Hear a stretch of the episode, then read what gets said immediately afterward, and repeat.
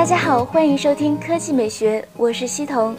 说起手机创新，魅族还是经常有一些好想法的。Smart Bar 工具栏、M Back 轻触返回、M Touch 指纹识别、M Charge 快速充电等等都相当有名。特别是 M Back 在业内独一份，魅族对此也是十分骄傲。根据国家知识产权局的最新专利公布公告，魅族科技中国有限公司二零一二年六月二十八日申请的用户设备及其操作控制方法专利已经获批，正是通常说的 M Back，类别为发明专利。该专利的发明人是黄秀章，也就是魅族创始人兼 CEO 黄章的原名。这份专利对 M Back 是如此介绍的：一种用户设备及其操作控制方法。应用于数据处理领域，用户设备包括 Home 键对应的物理按键、应用控制单元和返回键显示单元。其中，应用控制单元用于当检测到用户对所述物理按键的操作时，退出或隐藏所述用户设备的当前应用。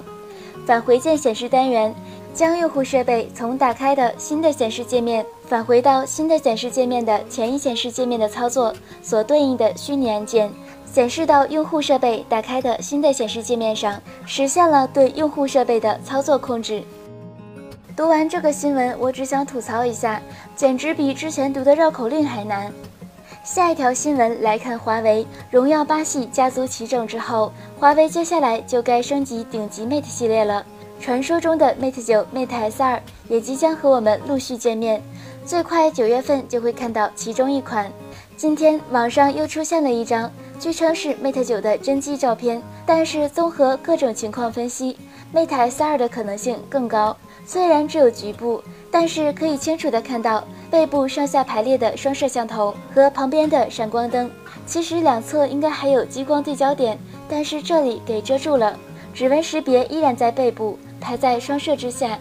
至少就这部分而言，和之前曝光的谍照、渲染照符合。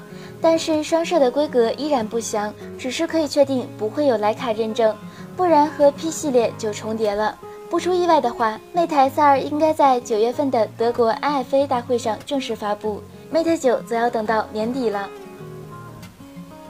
科技美学微信公众账号的新闻：iPhone 七海军蓝漂亮，锤子 T 三表示不服。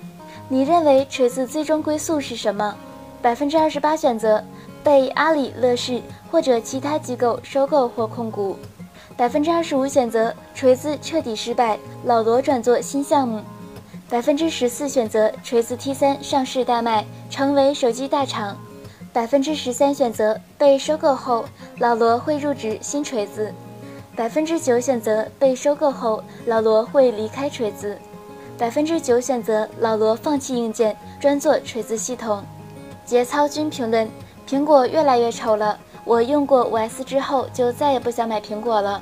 而锤子是越来越像苹果，表示国产厂商应该多一些自主设计。沐风评论：T3 居然敢使用圆形 Home 键，难道不怕苹果告他们侵犯专利吗？Mr. C 评论：我现在觉得苹果前面板一点创新都没有，从苹果六就一直是这个造型，看的都厌倦了。Rainbow 评论：颜色创意好评。